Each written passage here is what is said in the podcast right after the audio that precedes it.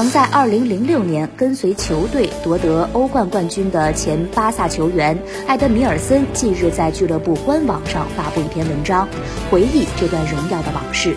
那是我巴萨生涯最辉煌的一刻，距离现在已经有十四年了。自02年世界杯以来，那是我获得过最重要的荣誉。踢完决赛后，我们回到诺坎普，那里欢快的场景仍然让我记忆犹新。此外，他还回忆起自己和梅西为数不多的交集。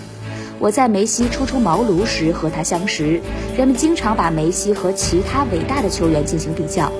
他们每个人都拥有自己的时代，但梅西能够在长达十年的跨度里保持顶级的水准，就像贝利一样。而马拉多纳等人的巅峰期只有三到四年，这是梅西与众不同的地方。